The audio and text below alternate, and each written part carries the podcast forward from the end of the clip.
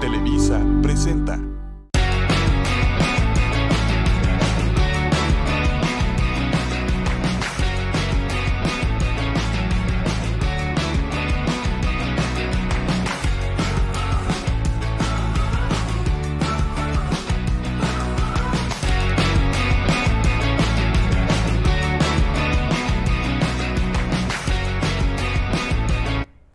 Tal? Muy buenas tardes. Soy Estefanía Cárdenas y les doy la bienvenida a un programa más de Hagamos Negocio.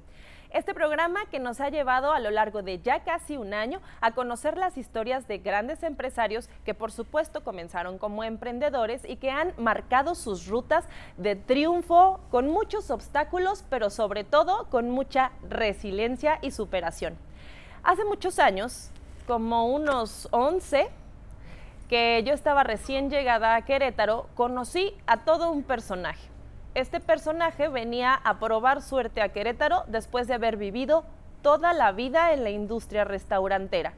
Con un background muy interesante y muchísima experiencia, vino a poner un restaurante que se ha convertido en uno de los favoritos del público queretano. Y viene de grandes restaurantes, de grandes ciudades, de probar, de intentar, de triunfar y también de fracasar. Hoy vamos a conocer la historia de la cabeza atrás. Yo creo que si pudiera tener una cama atrás del restaurante y dormir ahí, lo haría, porque siempre está muy pendiente y siempre está ahí. Vamos a ver quién está detrás de Cocono. Está con nosotros Martín Moreno. Bienvenido, Martín. Hola, Estefanía, qué bárbara, qué entradota me diste tú. Oye, pues es que te conozco de hace muchos años. Sí, sí, gracias a Dios. No nos vemos mucho, pero hemos tenido la oportunidad de platicar en muchas ocasiones y de platicar de negocios. Me has contado tu historia y vamos a platicar ahora con el público de cómo ha sido toda esta historia en el mundo restaurantero, eh, todo lo que has pasado en tu carrera, lo que acabas de pasar recientemente, cómo has ido forjando tu labor, tus negocios, tu trayectoria. ¿Qué te parece? Perfecto, padrísimo, padrísimo compartir. Oye, ¿por dónde quieres que empecemos? ¿Cómo surgió el amor tuyo por la industria restaurantera? ¿Cuándo empezaste a trabajar en los restaurantes?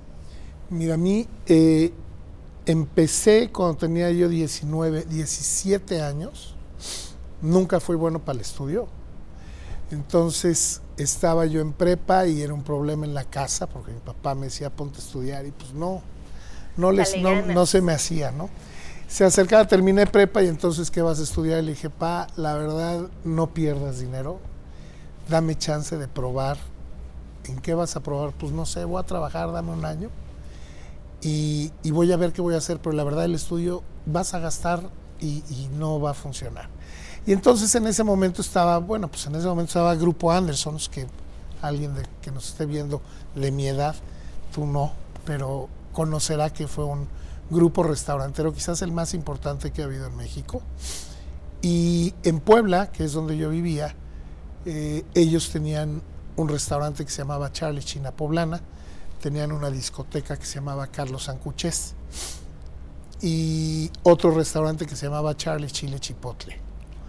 Y entonces yo me llevaba muy bien en aquel momento con Sergio Lubeski, que era el director de todos los lugares, y había una posición que se llamaba Mandil, que es como capitán. Esta posición la creó Carlos Anderson en 1960 y pico, que eran los chavos así como yo, flojos, que no servíamos para nada, pero que teníamos buena relación y que éramos de buena familia. Nos ponían un mandil y entonces hacías un poco de PR en la mesa, ¿no? Y entonces te aprendías el menú y estabas cotorreando con la gente. Y entonces era muy, muy, muy, muy chistoso porque eh, eh, ibas de cuenta, pues no sé, tu papá a comer y lo estaba atendiendo el hijo de su amigo, ¿no? Qué raro, entonces eso le daba un toque y le hizo un toque a esa cadena restaurantera muy importante. Hoy se ha convertido un poco en capitanes, pero en aquel momento éramos bandiles, teníamos participación accionaria en los negocios y entonces formaba una carrera, ¿no? Forma, okay, podías ir formando una carrera. Y entonces hablé con Sergio, le dije, dame chance de entrar, quiero entrar al Cuchés, a la discoteca. Y me dijo, nunca, porque pues yo iba a la discoteca a echar fiesta, ¿no? Me decía, no, hombre, te voy a meter porque podíamos tomar. O sea, siendo mandil, te daban, eh, se llamaba CP, consumo personal.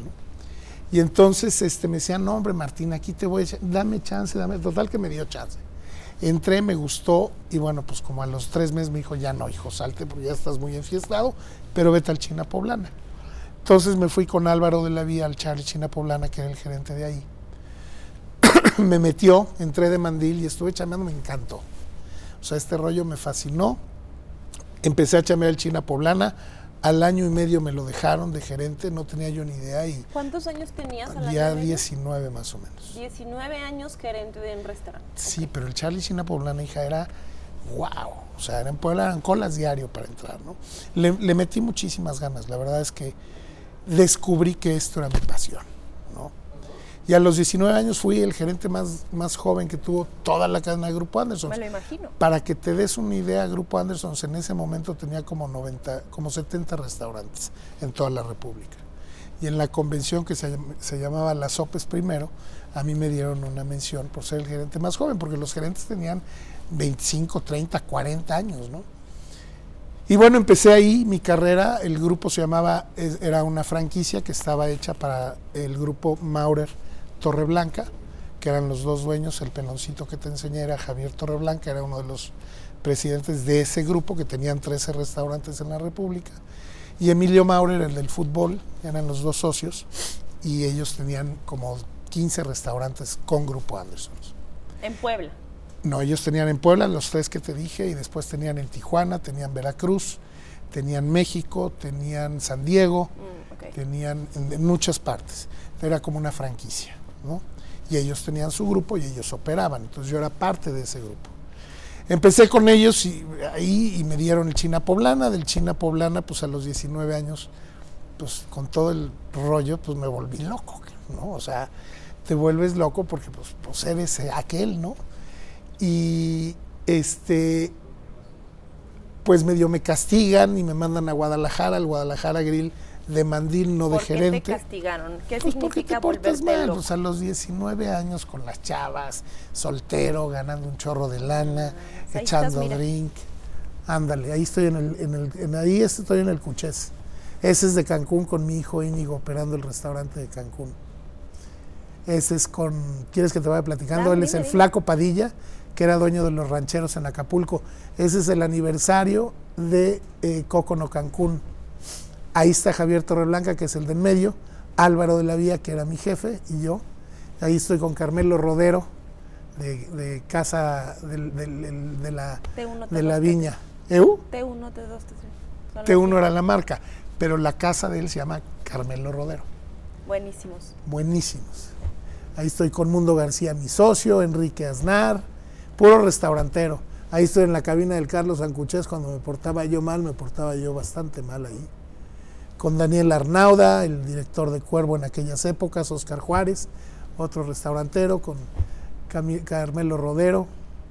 Bueno, después de este recorrido, sígueme contando. Te Bueno, portabas muy mal y te Y entonces me castigado. muy mal, me mandan castigado, pero me mandan castigado y me meten a- al, al- al hotel, al Crown Plaza, hotelazo. llegué ahí de mandil sin responsabilidad, ¿En pues me portaba yo.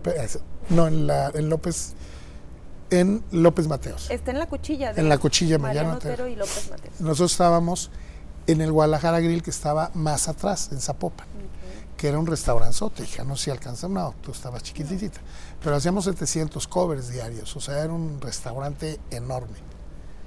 Y entonces, pues ahí iba yo de mandil y tenía yo 21, 22 años y pues me porté peor, ¿no? Pero siempre chambeaba, o sea, no faltaba, no estaba yo mal, muy dedicado, la verdad es que sabía que eso era lo mío me dejaron ahí como tres meses, después ya me regresaron, me dieron el Charlie Chile Chipotle. Empecé a trabajar el Charlie Chile Chipotle, estaba muy bajo, lo levantamos, me dieron de premio el Carlos Sancuchés, la discoteca, que fueron las fotos que te enseñé ahí. También la levanté, me decían el Rey Midas, porque lo que tocaba lo hacía oro, ¿no? Me Ándale, decían, pues. sí, en aquellas épocas. Y luego del Cuchés, de premio, me dan el JJ Charlies en México, en satélite, que ahí estaba pues lleno de gente medio chafona. Entonces ahí la, la misión era sacar a la gente chafona y meter gente bien. Remodelé todo el restaurante, toda la parte del bar, un bar que le llamamos Chilango Bar. Y el JJ se quedó en la parte de arriba. Yo viví mucho tiempo en México también, y conocí a mucha gente Polanco, de las Lomas, y empezamos, mi ex mujer vivía en Polanco, conocí a mucha gente, mis ex cuñados igual. Entonces empezamos a jalar gente de, de la ciudad al Estado de México y jaló muy bien. Y de ahí de premio me regresan a Guadalajara, ya como gerente del Guadalajara Grill. Entonces empiezo a manejar el Guadalajara Grill y abrimos un bar que se llamó el Jala la Jarra, muy similar al que había. había Por supuesto que me acuerdo. Yo estaba muy chiquitita, Bueno, pero me pues acuerdo ese por lo el abrí yo. nombre. El nombre se lo pusimos Juan Carlos y yo en la mesa 74 del Guadalajara Grill con una botella fundador. ¿Cómo le vamos a poner? Sírvete, güey. Y track, y así era, ¿eh? La gente de Guadalajara seguramente va a Claro. identificar muy bien Claro. y se va a enterar de cómo surgió el nombre. de Exactamente. Juan. Carlos Maurer y yo en la mesa 74 del Guadalajara Grill y una botella de fundador que tomábamos. Pues jala la jarra, pues jala la jarra, abrimos el jala la jarra, fue un bar muy padre que lo hizo este, el arquitecto El Chistes, un súper arquitecto. Fue un éxito, un éxito. Y de ahí ayudé a abrir el Nacho San Charles en Américas. Y Mundo García, el que viste en la, en la foto, él empezó conmigo en el JJ Charles, en, en el Chilango Bar, y me lo llevé a Guadalajara y él abrió el Barcelona y ahí veía yo un poco los cuatro lugares. De ahí fíjate que lo que sucedió es que yo ya estaba casado, tenía yo ya dos hijos y ganaba muy bien, me iba muy bien, ya veía yo los cuatro lugares de Guadalajara, pero yo buscaba eh, crear un patrimonio, ¿no? Y entonces hablé con Emilio y con, con Javier, que eran los dueños, les dije, oye, quiero acciones. Ellos no daban acciones. En, en la compañía de Grupo Anderson se tenía que dar, pero ellos no daban. Te pagaban muy bien, pero las acciones eran de ellos dos. Y me dijeron, mira Martín, ¿cuánto más quieres ganar? Pero acciones no te vamos a dar. Y entonces Manuel Orraca, que era un amigo de la familia, también trabajando en Grupo Anderson, eh, abrió un, no sé si conociste en México, en Polanco, bueno, puso en Insurgentes el Carlos O'Harris y luego Barraca Orraca en Polanco, en Pabellón Polanco. Le estaba yendo muy bien y me habla y me dice, oye, quiero platicar contigo. Precisamente en el sepelio de Carlos Anderson nos vimos y me dijo, quiero platicar contigo. Total que platicamos y me dijo, ¿qué onda? ¿Qué estás haciendo? Pues estoy viendo Guadalajara, ¿cómo te va? ¿Cuánto estás ganando? Tan? ¿Y qué onda? Pues nada, ahí estoy. Te ofrezco acciones. Entonces yo te ofrezco que te regalo dos puntos de cada restaurante de los que están ahorita, más cinco puntos del que vas a operar, más te doy chance de que compres el 10% de cada lugar. Dije, pues es exactamente lo que yo necesitaba, ¿no? Entonces, pues hablé con los Maurer y los Torreblanca y me muevo, son grandes amigos míos. Entendieron, me asocié con Manolo y empezamos con Grupo Anderson ya del, de parte de Manuel Orraca, ¿no? Abrí Toluca, que fue Carlos San Charles de Toluca. De ahí abrimos un bar que se llamó Rock and Roll. Cuando murió Carlos, Grupo Anderson se empezó. Carlos pues tenía todo en servilletas, caray, o sea, no tenía nada documentado y tú le decías, oye, pues quiero abrir en Chihuahua y te decía, órale, en una servilleta, abre Chihuahua y te firmaba, así era, era muy, era De un palabra. genio, un genio, pero murió y estaba todo desordenado y era un relajo, se creó un grupo que se llamó Grupo Volcán, ese grupo Volcán estaba conformado por los restauranteros más fuertes de Grupo Anderson, que eran Polo Guitián, Chuy Juárez, Manuel Orraca, Ramón Orraca, eh, Alvarado, bueno, un montón, eran 17. Laura Anderson. Nunca se pusieron de acuerdo. Ya empezaba el grupo, te estoy hablando de 1990, sí, 90, 91. El grupo ya se empezaba a ver cansado, ya el bigote de Grupo Anderson ya no daba el mismo poncho. Y en el consejo que teníamos éramos Manuel Orraca, eh, José María Calvo, eh, Lalo Jiménez, Sergio Esperante y yo, y Manuel Orraca éramos de nuestro grupito. Le ofrecimos a Grupo Anderson empezar a crear conceptos nuevos. Ahora, este, discúlpame que te interrumpa, Dale, dale. pero este fue el antecedente de lo que se hizo en la industria restaurantera en México. Todos los grupos que hay restauranteros han intentado seguir los pasos de Grupo Anderson y han hecho un poco la estrategia que hacía. O sea, ustedes eh, pusieron la primera piedra. Sí, Carlos. Carlos definitivamente, yo creo que el grupo Junán también, pero Carlos Anderson definitivamente y sin lugar a duda fue un genio de la industria de gastronómica. Definitivo, fue el que creció, el que impulsó, el que el que abrió brecha ¿no? en México para Por eso traes tan buena escuela. Pues ahí empezamos, ¿no? Y, este, y me decías que hicieron un grupo. Entonces, bueno, eh, hicimos el, bueno, le propusimos a Grupo Andersons, a Eucario González y a Charlie Skipsy, que eran los que habían quedado como responsables del grupo, eh, poder abrir eh, nuevos conceptos. Un italiano, un mexicano, un francés, todos by Grupo Andersons, ¿no? no les gustó la idea y entonces dijimos, bueno, pues nos salimos, sacamos los restaurantes de Grupo Andersons y creamos nuestro propio grupo. Con Lalo Durazo, en ese momento Lalo Durazo era presidente de, Grupo Andersons, se jaló con nosotros a nuestro grupo y creamos ya un grupito nosotros que se llamó Grupo Raca Restauranteros.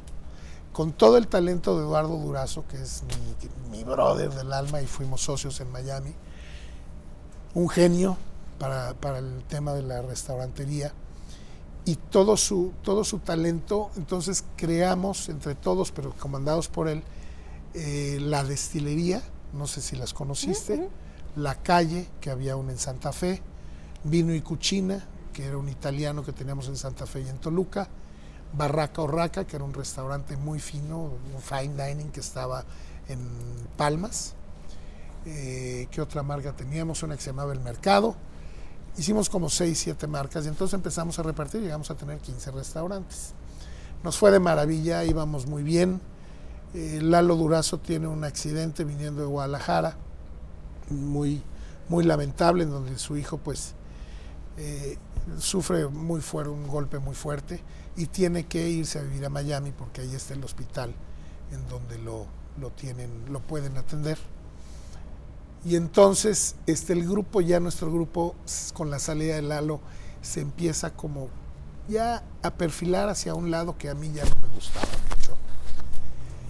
Y entonces decidí este, hablar con Manolo y decirle, oye, pues ya, llevamos 15 años, 16 años juntos, ya es momento de que cambie, ya cerró el ciclo, hagamos cuentas, págame mis acciones y voy a empezar de cero. Ok, entonces cierras aquí un ciclo con la institución tan grande que fue Grupo Anderson y empieza un nuevo capítulo de tu historia en los restaurantes. La cerramos, la cerramos eh, con grupo cuando hicimos Grupo Raca Restauranteros. Grupo Andersons, ahí cerramos ese ciclo. Ahí se acabó. Y empezamos Orraca Restauranteros. Y Orraca Restauranteros lo cierro en este momento que te digo y vamos a conocer el nuevo capítulo con los demás restaurantes, pero tengo que ir a un corte comercial. Regresamos en un momentito, no se vayan, está con nosotros Martín Moreno de Cocono, una institución en la industria restaurantera de nuestro país.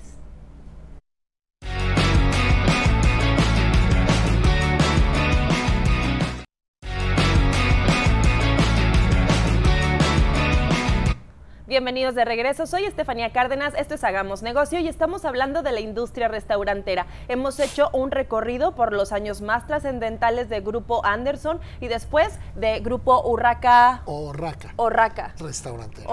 Orraca Restauranteros. Martín Moreno nos está dando una cátedra de la historia de los restaurantes en México, cómo se fueron creando los restaurantes más importantes de aquella época en Guadalajara, en Polanco, en Toluca, en todos lados y después se cierra un capítulo y empieza. Empieza uno nuevo. Bueno, dentro del grupo Raca, yo este, abrí Toluca, como te digo, eh, y abrí el Rack and Roll. Y después de ahí se abre Cancún, ya con nuestras marcas, con la destilería. Nos vamos Manolo y yo a abrir Cancún, la destilería de Cancún.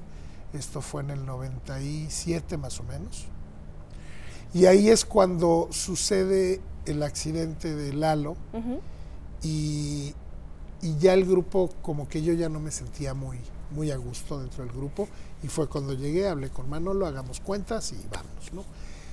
Cierro el ciclo de Grupo Raca y muy chistoso, fíjate, porque cierro el, grupo, el, ciclo de Grupo Raca. Tenía yo una oferta para irme a San Antonio con unos socios de mi hermano. Y por alguna cuestión, es muy chistoso, Lalo Durazo y yo teníamos una relación, bueno, tenemos una relación muy cercana nos entendíamos mucho, o sea, no era ni mi jefe, ¿me entiendes? Éramos, éramos muy amigos, ¿no? Éramos y somos, perdón. Y recibo una llamada de Lalo y me dice, ¿qué estás haciendo? Le digo, pues aquí renunciando, no me digas, sí. Me dice, platiquemos. ¿Ya renunciaste? Sí, ya acabo de salir de con Manolo, ya. Ya estuvo. ¿Y qué vas a hacer? ¿Qué tienes? No sé, hay esta oferta en San Antonio. No te vayas a San Antonio, vente a Miami conmigo. Mi esposa americana, bueno, es mexicana y americana. Dice, con Nancy, pues sacan los papeles de volada y no hay cohete y nos asociamos y vente y nos... Se alinearon los planetas. Sí, fue rarísimo. Pues entonces me voy a Puebla, que yo en ese momento vivía en Puebla. Bueno, veía yo Puebla y veía yo Cancún, entonces, pero ya la residencia la tenía yo en Puebla. Me fui a Puebla, me siento con mi mujer y le digo, oye, pues ¿cómo ves si nos vamos a Miami? dice, ¿qué? Pues sí, o sea, se trata de cambiarle, pues vamos a cambiarle. Pues nos echamos una botella de vino, cenamos, pues otra botella de vino, háblale a Lalo, le hablo a Lalo y le digo, salgo el lunes para allá, yo solo. Vieja, hazme la lista de qué es lo que compras en el súper para empezar a ver qué cuesta, ¿no? Vivir en Miami. Pum, me llego a Miami, me recibe Lalo, Messier, porque nos decimos Messier, bienvenido a tu nueva tierra. Le digo, espérate, güey, todavía no sabemos, ¿no? ¿Qué quieres hacer? Llévame un súper. Iba yo con la lista de mi señora, lo que costaba en México y lo que costaba allá.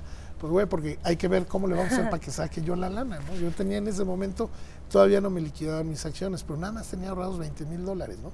Entonces dije, yo tengo que hacer todo este cambio con 20 mil dólares y, y todavía no me liquidan mis acciones. O sea, estaba cañón. Y entonces, este, pues nos vamos al Publix, nos vamos al otro y nos vamos. Y hago las cuentas y bueno, pues, cuadra, ¿no? Sale. Perfecto, sale. Me pone, me decía una chava estas de, Real Estate. A ver, ¿qué quieres buscar? Pues nosotros vamos a poner el restaurante en Coco Walk, pegadito a, Coco Walk, perdóname, en Coconut Grove, pegadito a Coco Walk. Pues algún, algo que esté medio cerca, pues carísimo, ¿no? O sea, esa zona es carísima. Sí, muy cara. Entonces me fui más al sur a Miami Lakes? No, no tanto, Kendall. Kendall. Antes de Kendall, ves que es la US One y donde está el mall, por ahí era, en los departamentos. pum, pum. Pues mira, necesitamos 1200 pies, que eran 120 metros. En ese momento yo, bueno, me divorcié de mi primer matrimonio antes de terminar el grupo RACA. Tuve cuatro hijos con mi primer matrimonio y ahorita con Nancy llevamos 22 años de casados y tengo uno. Y entonces Nancy y yo nos conocimos en Toluca y bueno, pues ya, fue cuando nos vinimos. Todavía no nacía Patricio, mi hijo de ahorita nació en Miami. Eh, y teníamos dos hijos yo y dos hijos mi ex. Entonces en ese momento se venían dos conmigo dije, bueno, pues en 120 metros cuadrados ya sabes que son muy prácticos los gringos. Tres recámaras, la cocinita, un depa muy padre. Órale, pues vamos entonces a meternos ahí. Eran unos como townhouses muy padres. Por regreso, mi Lalo ¿Le entramos? Le entramos, Messi. Pues órale, ¿qué vamos a poner? Pues un restaurante que se va a llamar Jaguar y pum, ya empezamos a platicar toda su idea. Él es un, creador y un, ¿sabes que Tiene una alquimia con la cocina muy, muy cañona, ¿no? Aprendí todavía más ahí, ¿no? Pues buen regreso, agarro a mi señora, ahora sí que bazar. Tenemos 15 días a vender coches, a todo el rollo, pum, pum, pum, pum, pum. Y vámonos, llegué a Miami con dos maletas mi perro y mi mujer. Me recibió Lalo en el aeropuerto, ahí está mi camioneta, desentiéndete 15 días, nos quedamos en casa de una amiga de Nancy, eh, y este, nos quedamos en casa de una amiga de Nancy dos semanas, ya llevábamos citas para ver casas, papá, papá, agarramos la casa y pues a darle la chamba, ¿no? Calavera y jaguar. Entonces abrimos primero jaguar. Jaguar es un concepto que se inventó Lalo eh, latinoamericano, ¿vale? Ahí en los socios éramos Eduardo del Rivero, Oscar del Rivero, que era hijo de Lalo, de eh, Eduardo, Lalo Durazo, David Quintero y yo. Éramos los cinco socios que abrimos Jaguar. Un concepto increíble con una barra de ceviches. ¡Qué rico! Entonces Lalo se le ocurrió servirlos en cucharitas de estas chinas de sopa, ya sabes. Entonces podías pedir de diferentes ceviches y eran bites, ¿no? Así. Con un gran grill, eh, comida también muy, muy dirigida hacia lo peruano, ¿no? Era mucha comida peruana, eh, española, ecuatoriana, mexicana, y fue un exitazo, ¿no? El lugar fue un boom, pero estuvo padrísimo porque sabes que es tan cara la mano de obra y todo el lugar lo pintamos con pinturas naturales de insectos una chava amiga de Lalo de Los Ángeles. el amarillo era amarillo de, de animal. Entonces, padrísimo.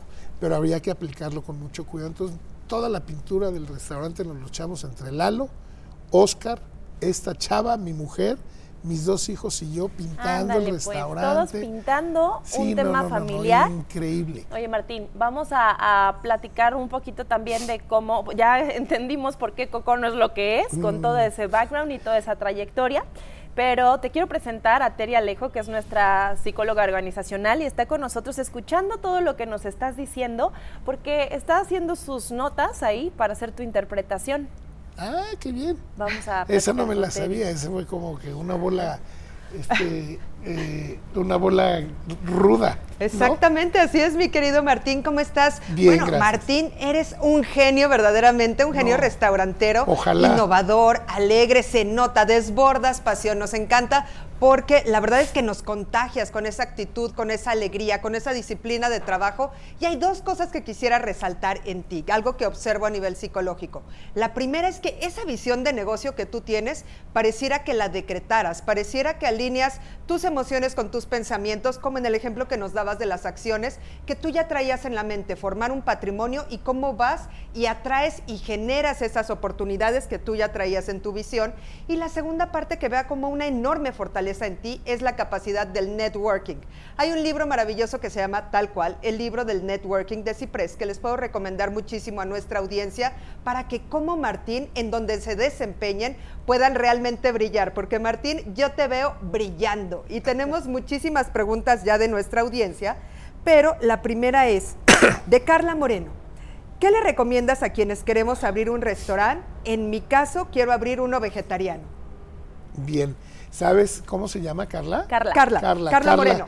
Mira, meterte este rollo de la industria de la hospitalidad, eh, yo he descubierto eh, grandes aciertos en mucha gente, pero también he descubierto pues grandes fracasos, ¿no? Y meterte a la industria de la hospitalidad tienes que estar muy clara y tener muy identificado si realmente naciste para servir es que definitivamente es una pasión y por eso, por, por la cualidad que has tenido tú, has logrado que esta pasión trascienda. Teri, ¿sabes qué? Se nos está acabando el tiempo. Tenemos mucho que platicar con Martín. Yo creo que lo vamos a tener que invitar otra vez. Al ratito vamos a hablar con el patrón. Pero muchas gracias, Terry. ¿Qué más tienes que decirnos?